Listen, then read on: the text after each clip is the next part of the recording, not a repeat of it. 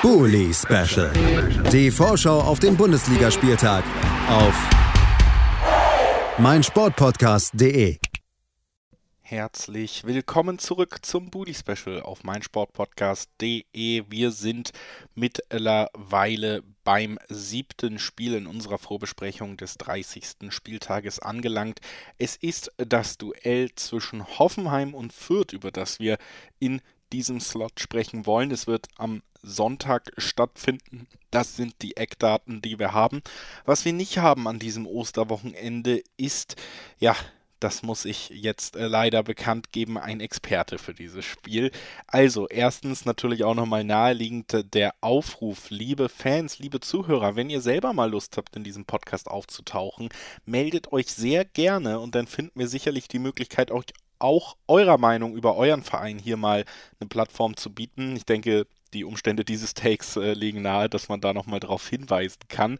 Ansonsten wollen wir aber auch dieses Spiel natürlich ein wenig vorbesprechen, Ausgangslagen klar machen und wenn ich da dann ja auch an diesem besonderen Feiertagswochenende natürlich dieses Mal keinen Experten mehr bekommen habe, um diesen Slot zu füllen, wollen wir es trotzdem nicht ignorieren. Bedeutet, dass ich ein wenig was zu den Spielen erzählen werde, mir da ja, mich da bemühe, auf die letzten beiden Spiele der Teams zurückzublicken, die Tabellensituation klarzumachen und natürlich auch vorauszublicken.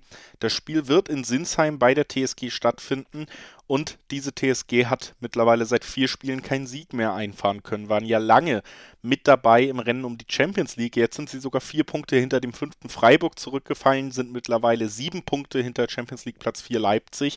Es liegt eben, ja, vor allen Dingen an den letzten vier Spielen, wo man sich aus diesem Rennen verabschiedet hat. Jetzt ist man punktgleich mit dem siebten aus Berlin, Union Berlin.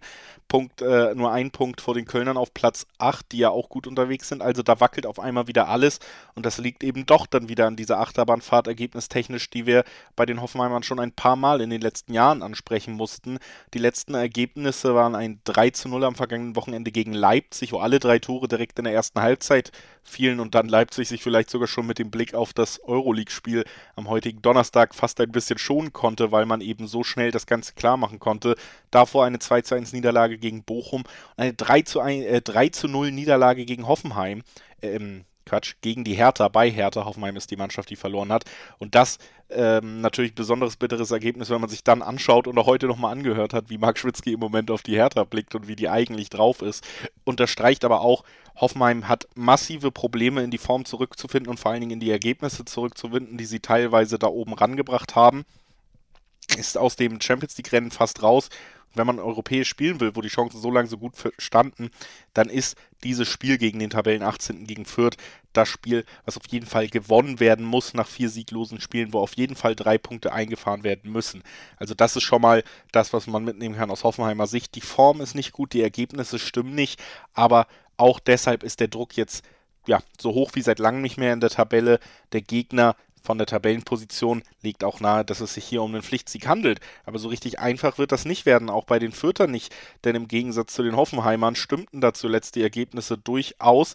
Wenn man auf die Fürter blickt, dann sieht man ähm, auch fünf sieglose Spiele wieder, aber eben auch Unentschieden da immer drin, unter anderem eben am vergangenen, äh, am am Spieltag vorm vergangenen Spieltag gegen Eintracht Frankfurt konnte man die Null halten. Davor gegen starke Freiburger konnte man die Null halten. Beide Spiele 0-0.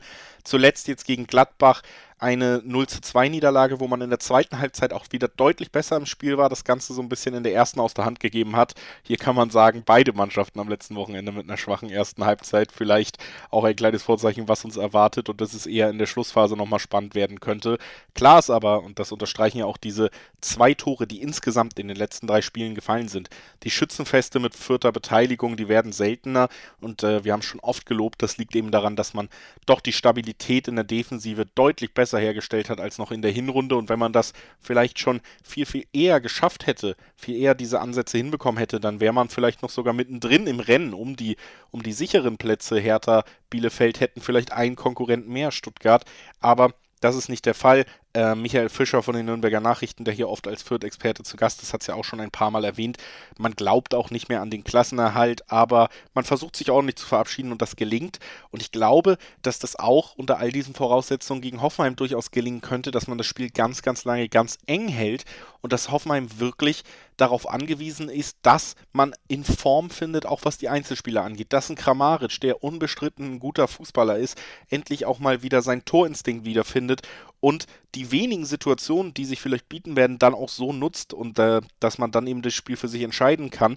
Sonst ist hier für mich durchaus auch ein 0 zu 0 in der Verlosung. Also ein knapper, knapper Heimsieg könnte vorstellbar sein, genauso aber das 0-0 und die nächste Enttäuschung für Hoffenheim, die je nachdem von den Ergebnissen von Union Berlin und von von Köln in Gladbach tatsächlich ja sogar dafür sorgen könnte, dass man da final aus den Top 6 erstmal abrutscht. Also spannender Spieltag aus Hoffenheimer Sicht, aus Fürther Sicht nicht mehr so, aber sie können den Hoffenheimern weiter das Leben schwer machen, gerade in dieser Form. Das also der ganz kleine Blick voraus auf dieses Duell. Hoffe, ihr könnt ein wenig was mitnehmen, auch wenn wir natürlich immer lieber Experten und Expertinnen hier am Start haben.